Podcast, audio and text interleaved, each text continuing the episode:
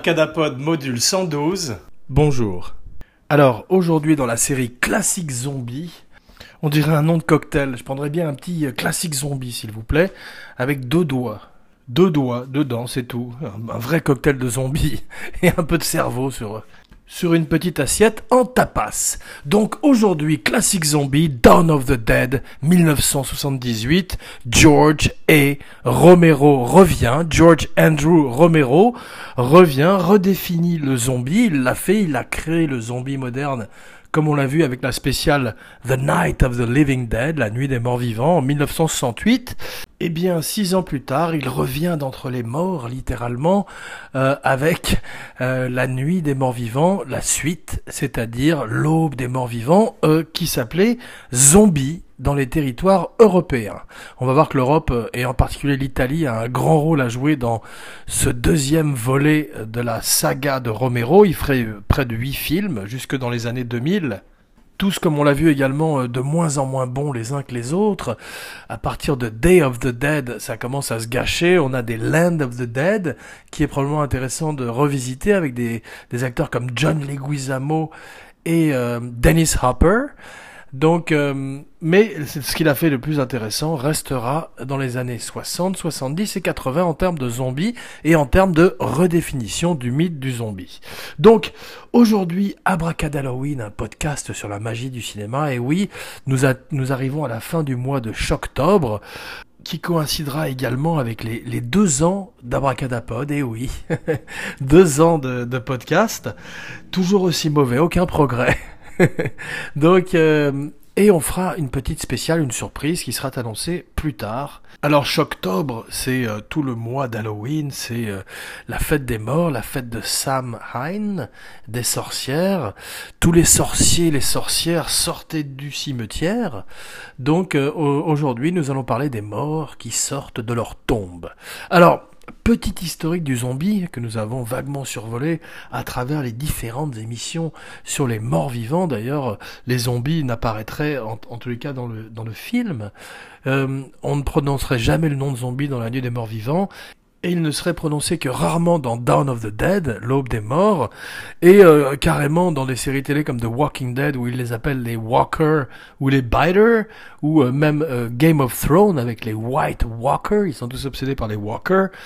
On hésite en général à utiliser le mot zombie qui est souvent associé aux séries B voire Z, sans mauvais jeu de mots, et il faudrait attendre des films de qualité et de luxe comme World War Zombie, World War Z, qui ne prononce même pas zombie d'ailleurs dans le film, euh, pour qu'on euh, utilise le mot dans un titre. Sauf Dario Argento qui rebaptise Dawn of the Dead pour les territoires européens zombie, zombie, un zombo des zombies en latin.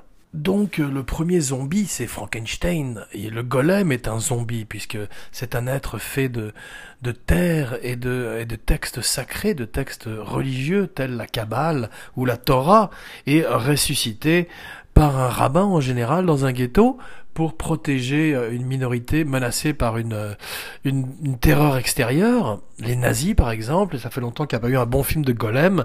Il faudrait en, faire un. Le dernier, je crois, date, date des années 20. Il est temps d'avoir un film de Golem, peut-être même d'époque, un film de Seconde Guerre mondiale avec un Golem dedans. Alors, de la vieille Europe euh, se mélangent également les mythes du vaudou dans les Caraïbes, à Haïti, toute cette magie noire, la macumba, euh, qui est d'ailleurs citée dans Dawn of the Dead, When there's no more room in hell, the dead will walk the earth. Quand il n'y aura plus de place en enfer, Abracadalloween will walk the earth. Donc effectivement, qui fait partie de la mythologie zombie, où euh, le Bokor, qui est comme une espèce de chaman, d'homme médecine, mais en plus dark, saupoudre ou souffle une poudre, plus exactement, au visage de ses victimes, les transformant littéralement en morts-vivants et euh, qui font toutes ses volontés. Donc on voit que des serial killers comme Jeffrey Dahmer ont essayé de créer leurs propres zombies en lobotomisant malheureusement des jeunes gens avec une perceuse, ça n'a pas marché. Euh, Abracadapod, Abracadalloween, un podcast sur la magie noire du cinéma.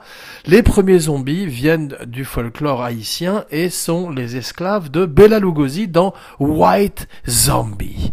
Alors White Zombie, c'est également le, le titre du premier groupe de Rob Zombie, un grand fanatique de films d'horreur qui euh, fait également des parcs d'attractions au monde Halloween très très bien foutus et qui a plus de, qui a meilleur goût euh, que les films qu'il ne fait comme la plupart de la filmographie de Tarantino aussi qui est un extraordinaire cinéphile et DJ et dont euh, certains des films laissent un peu à désirer comme les deux Kill Bill. Alors le gore c'était d'abord Herschel Gordon Lewis mais euh, Tom Savini, Romero et tous ses amis contribueraient euh, à euh, en faire une espèce d'art et à et à mettre les zombies au Panthéon, un Panthéon où ils errent dans les couloirs en criant Brains, more brains, comme dans Return of the Living Dead, qu'Abracadapod vous recommande. Il est produit par John E. Rousseau, John Ray E. Rousseau. Comme on l'a vu, c'est le producteur rival de George et Romero. Ils ont tous un A. Pour faire des, pour faire des films de zombies, il faut que votre deuxième prénom soit, commence par la lettre A. Andrew pour Romero et Alfred pour Rousseau. pas sûr. Pas sûr d'Alfred. En tout cas, t'as le bonjour d'Alfred et euh, et John Rousseau claque la porte, il était dans le premier film, il jouait un zombie, il se fait mettre en feu alors que tout le monde refuse, il estime avoir payé de son sang et de sa sueur pour la mythologie des zombies qu'il contribuerait à créer, notamment avec Romero, et ensuite à enrichir. Il est un des trois hommes du triumvirat de départ que sont George et Romero, Russell Streiner et donc John A. Russo, qui sont les trois à Pittsburgh en Pennsylvanie, qui tout d'un coup décident de quitter le monde de la télévision du film industriel et d'amener leur le peu de ressources qu'ils ont à l'époque et le grand talent qu'ils ont pour créer le mythe du zombie moderne avec la nuit des morts vivants qui s'appelle au départ Night of the Flesh Eater. Alors effectivement, on a vu que c'était la raison pour laquelle ils perdraient le copyright.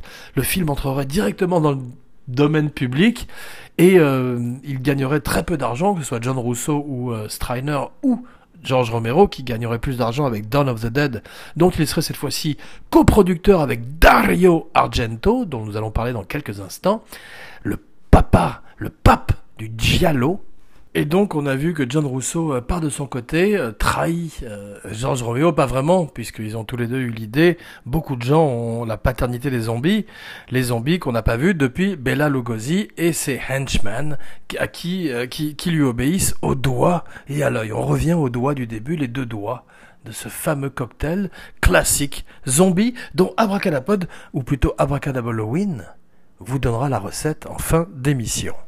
Tout d'un coup, la période d'incubation est plus rapide, les zombies parlent, euh, le Tarman dit brains, more brains, et euh, les militaires sont tout aussi incompétents et dangereux qu'en général chez Romero. Mais avant d'aller plus avant, abracadapod, avant d'aller plus abracadavant, abracadapod voudrait faire un abracadendum à la dernière émission. Effectivement, abracadapod a oublié de dire que Franz Wilhelm Murnau, le metteur en scène de Nosferatu, The Undead, Eine Symphonie des Grauens, une symphonie de l'horreur, est mort sur le Pacific Coast Highway, pas très loin de là où habite le petit Abracadalloween, et euh, euh, il était un géant, il faisait près de 2 mètres 11, et euh, son chauffeur philippin de 14 ans et euh, s'est écrasé sur le Pacific Coast Highway. Donc, euh, euh, espère voir ça un jour dans un film. Ça n'est malheureusement pas dans Shadow of the Vampire, le film sur la création de Nosferatu, avec Willem Dafoe dans le rôle de Max Schreck et, et John Malkovich dans le rôle de Murnau, qui est donc miscasté, il est tout petit. Malkovich fait souvent des géants par deux fois, il sera miscasté en géant dans des films. Une fois dans euh, Le Roi des Aulnes, sur l'ogre de Kaltenborn. Et une autre fois dans Des souris et des hommes, avec Gary Sinise dans le rôle de George et Malkovich dans le rôle de Lenny. Il est trop intelligent pour jouer Lenny. Euh, Lenny est un rôle impossible à jouer. Euh, peut-être euh, Depardieu aurait pu le faire quand il était jeune. Avec Patrick Devers en Lenny.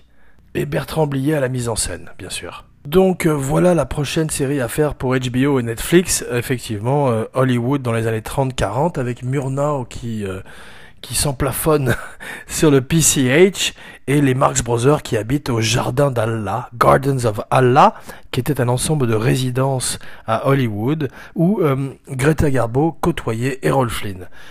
Peut-être d'ailleurs. Abracadapod doit se tromper, comme d'habitude. Mais le show pourrait s'appeler Gardens of Allah. C'est cadeau. Comme Abracadapod. D'ailleurs, la nouvelle devise d'Abracadapod, ça n'est plus un podcast sur la magie du cinéma, mais Abracadapod, c'est cadeau. Abracado. Mais aujourd'hui, notre histoire commence en 1974. Alors, Georges Romero euh, visite avec un ami un supermarché, une espèce de grand mall, car effectivement le film euh, Dawn of the Dead est un film sur la, les excès de la société de consommation américaine, la mid-generation en particulier à la fin des années 70, en 78, au moment où le film est, basé. On verrait que euh, le remake de Zack Snyder de 2004 est très bon aussi. C'est le premier film de Zack Snyder. C'est le premier long métrage de Zack Snyder et, et probablement jusqu'à ce jour encore son meilleur film. Mais Romero en 74 se dit, bon, il est temps de capitaliser sur les morts. Euh, le copyright de La Nuit des Morts Vivants m'a échappé. Euh, je n'ai fait que très peu d'argent. Et aujourd'hui, je vais faire Dawn of the Dead et redéfinir la donne pour les 10 ans, 20 ans à venir, jusqu'à une série télé qui s'appelle The Walking Dead. Et oui, on va voir qu'il est prescient, euh, comme tous les grands génies, et en particulier, il est un génie de l'horreur. Mais euh, comme souvent avec les génies, tout le monde n'est pas sur la même longueur d'onde que lui, un petit peu comme avec Abracadapod. non, je déconne. Et euh, non, je déconne pas. Conversation bipolaire tout seul, comme Dr. Jekyll et Mr. Hyde. Euh, bipolaire, bipolar le film, sur toutes les bonnes plateformes digitales. Donc euh, Romero se dit, faisons un film plus gore, plus violent, plus d'actualité. le Watergate, Nixon, euh, le Vietnam, toute cette société de paranoïa, toute cette société américaine qui tout d'un coup devient plus que jamais une lutte des classes. Cette Amérique qui s'enflamme est celle que Romero veut décrire un petit peu comme dans le remake de Philip Kaufman de l'invasion des profanateurs. Tout d'un coup, la mort en ce jardin, la mort est votre voisin, le mort est votre voisin. Alors, son premier film, La Nuit des Morts Vivants, comme son titre l'indique, se passait en une nuit et décrivait les débuts euh, d'une invasion, les débuts d'un apocalypse. Son deuxième film, Dawn of the Dead, est un full-blown apocalypse. Les, euh, euh, les restes d'une société qui s'effondre, ce qui deviendrait, comme nous le verrons plus tard, la base de tous les films de zombies qui suivraient. Noir c'est noir, il n'y a plus d'espoir. Tout d'un coup, on ne peut plus faire confiance à la police, à l'armée, toutes les, euh, structures en place euh, s'écrasent, s'écroulent, à la manière de The Purge, où un jour par an, tout le monde peut tuer tout le monde, d'où la force du concept de ce film de Blumhouse, qui, euh, paraît-il, a encore un autre très bon film en cette période d'Halloween, d'Halloween, qui s'appelle Happy Death Day, et qui apparemment est une variation horreur de Groundhog Day, ou de Edge of Tomorrow, un film qu'Abracadabra aime beaucoup et une recommandation de la semaine avec Tom Cruise dans le rôle d'un soldat du futur qui répète et répète toutes ses erreurs jusqu'à ce qu'il corrige le tir, jusqu'à ce qu'il corrige la course de son avion, Course Correction, qui est un petit peu un des préceptes de la vie de Tom Cruise. Le film euh, commence dans un studio de télévision où tout d'un coup on se rend compte que l'apocalypse est inévitable. Georges Romero est aux commandes d'ailleurs, il joue le rôle du metteur en scène et euh, son héroïne euh, vole un hélicoptère avec un de ses collègues avant que le film nous emmène dans le ghetto et nous montre effectivement une véritable lutte des classes et un racisme terrible chez la police qui tue aussi bien les Africains-Américains que les zombies sans aucune discrimination. Une fois de plus, Romero est prescient, il, euh, il applique la satire et l'humour noir à son film. Abracadapod disait la semaine dernière Romero et Juliette. C'est arrivé, ça s'appelait Warm Bodies. Warm Bodies est un film où Nicholas Hoult joue un zombie qui tombe amoureux d'une jeune fille vivante et c'est assez émouvant et plutôt une bonne comédie de zombies dont euh, of the Dead est le meilleur représentant encore jusqu'à ce jour. Dawn of the Dead est un film des années 70 parce que la culture du mall et celle des années 70, elle est morte, elle se meurt avec l'internet, mais effectivement on se rend compte que dans Dawn of the Dead il y a une patinoire et également un stand de tir et un restaurant 4 étoiles dans ce mall, dans ce supermarché, dans ce grand magasin qui est peut-être un des meilleurs grands magasins de l'histoire du cinéma où tout d'un coup les héros vivent une vie de rêve et euh, un petit peu à la manière de le petit enfant de Home Alone. Tout d'un coup, c'est ce fantasme du supermarché la nuit qui est magnifiquement représenté par Romero et qui montre ces morts à l'extérieur qui reviennent vers le supermarché comme ils l'ont fait de leur vivant et qui attendent dehors que leur proie commette une erreur. Ce sera le cas des bikers il y a des motards euh, qui arrivent et qui détruisent l'utopie des héros du film. Ken Forey, Galen Ross et David MJ. Alors Ken Forey serait le seul qui aurait un petit peu une carrière après ce film.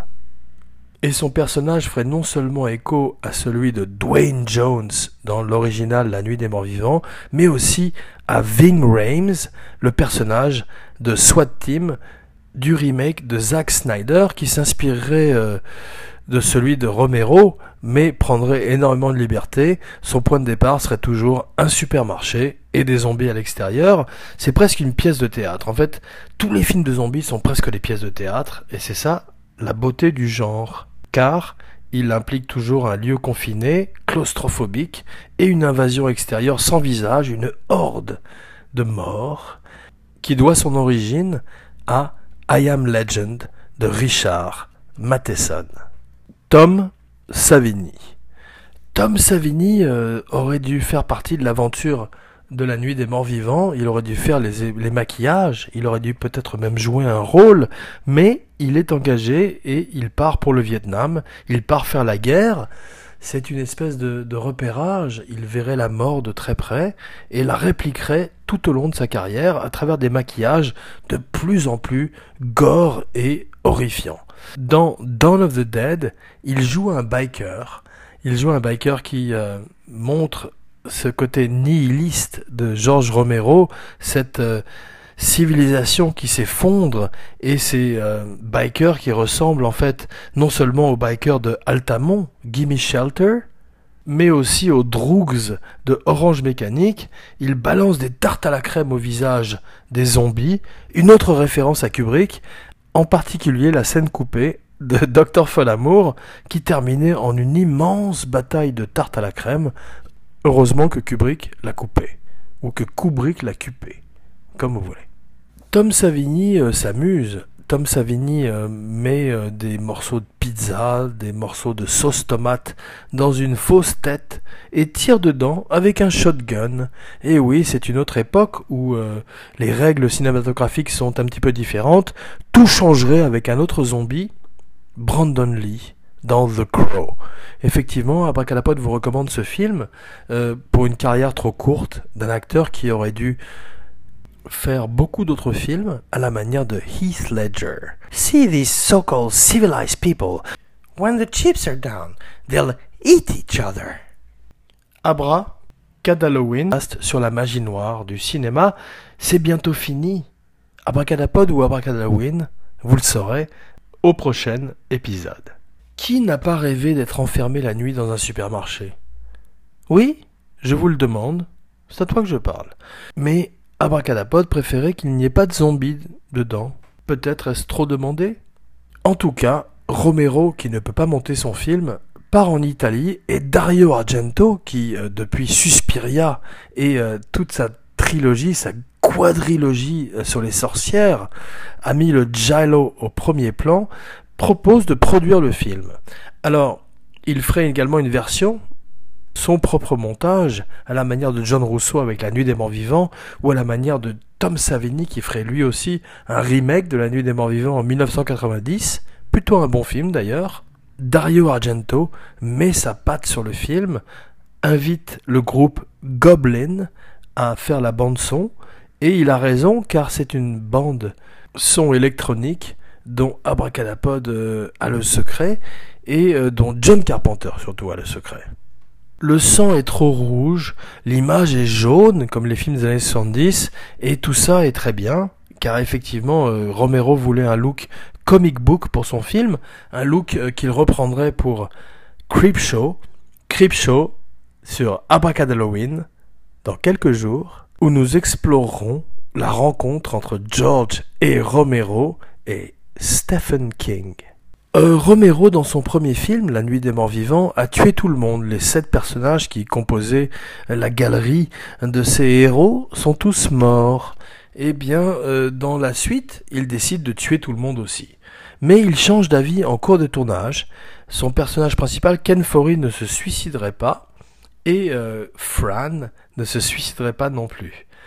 Probablement qu'il avait envie de faire quelque chose d'un peu plus optimiste et de changer avec euh, ce qu'il avait fait dans le premier film qui était extrêmement novateur et qui annoncerait non seulement l'ère du zombie moderne mais l'ère du film d'horreur moderne. Merci d'avoir accompagné Abracad Halloween dans cette aventure euh, sordide mais également lugubre comme un soir d'hiver, un petit peu à la manière des films de Todd Browning, des films avec Boris Karloff et Bella Lugosi. Euh, une spéciale Boris Karloff, Bella Lugosi en ce moment sur You Must Remember This de la magnifique Karina Longworth, un très grand podcast. Celui-ci. Un autre film italien s'appellerait Zombie. Il verrait un mort-vivant affronter un requin sous l'eau.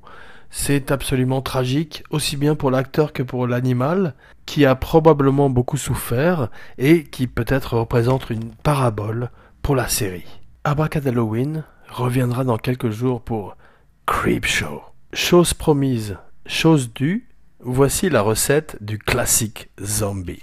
Ok, le classique zombie est en général une dose de rhum blanc, une dose de rhum brun, un petit peu de apricot brandy, du brandy et beaucoup de jus d'ananas.